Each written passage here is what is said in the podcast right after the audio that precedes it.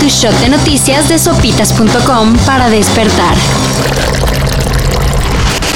Les solicito que se lleve a cabo una investigación para hacer públicas las percepciones, los bienes y el origen de la riqueza que posee el señor Carlos Loré de Mola, socios y familiares. Muy presidente y todo, pero si AMLO quiere saber cuánto gana realmente Carlos Loret de Mola, va a tener que hacer el trámite como se debe. Eso más o menos fue lo que le contó el INAI. Luego de que López Obrador sugirió al Instituto Nacional de Transparencia dar a conocer los ingresos del periodista. Se le informa que el INAI no cuenta con facultades constitucionales ni legales para realizar investigaciones como la solicitada.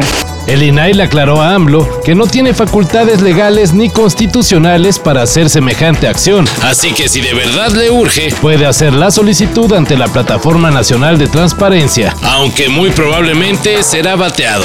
Para efectos de poder dar a conocer por cualquier medio datos personales, es necesario contar con el consentimiento previo de la persona en cuestión el cual debe otorgarse de forma libre, específica e informada y siguiendo con asuntos de transparencia. En este gobierno no tienen influencia mis hijos.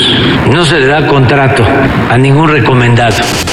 Ahora se dio a conocer que Grupo Vidanta, el conglomerado de Daniel Chávez, ha recibido concesiones de playas en Los Cabos, Acapulco y Nayarit durante el presente sexenio. Hay que recordar que Daniel Chávez es asesor y representante de AMLO en la construcción del tren Maya. Sin paga, según esto. Además, sus hijos son dueños de la empresa en la que supuestamente trabaja José Ramón López Beltrán. El hijo de AMLO, cuyos lujitos en Texas iniciaron con el destape de todos estos detalles que hacen sospechar que en efecto existe un conflicto de interés. Yo también soy junior de la 4T. ¿O qué? Donovan Carrillo está en venta. Hola, muchas gracias. Ay, Donovan, pusiste a bailar a todo el mundo. El patinador olímpico Donovan Carrillo tiene beca deportiva garantizada. Bueno, hasta marzo. Pese a la destacada participación de Donovan en los Juegos Olímpicos de Invierno de Beijing y que políticos y directivos se colgaron de su éxito, resulta que el apoyo económico que recibe de la CONADE solo le durará hasta el próximo mes. Después, todo dependerá de cómo le vaya en el Mundial de Montpellier. Con esta competencia cerramos la temporada 2021-2022 en Montpellier, Francia. También eso me emociona muchísimo porque pues tener la oportunidad de seguir representando a mi país es algo que me llena muchísimo de orgullo. Lo que es un hecho es que en caso de mantener la beca, esta será menor a la que recibe actualmente. Pero se apoya a los jóvenes, dicen. Dios, cuando dije que debías volver a trabajar, no me refería a que...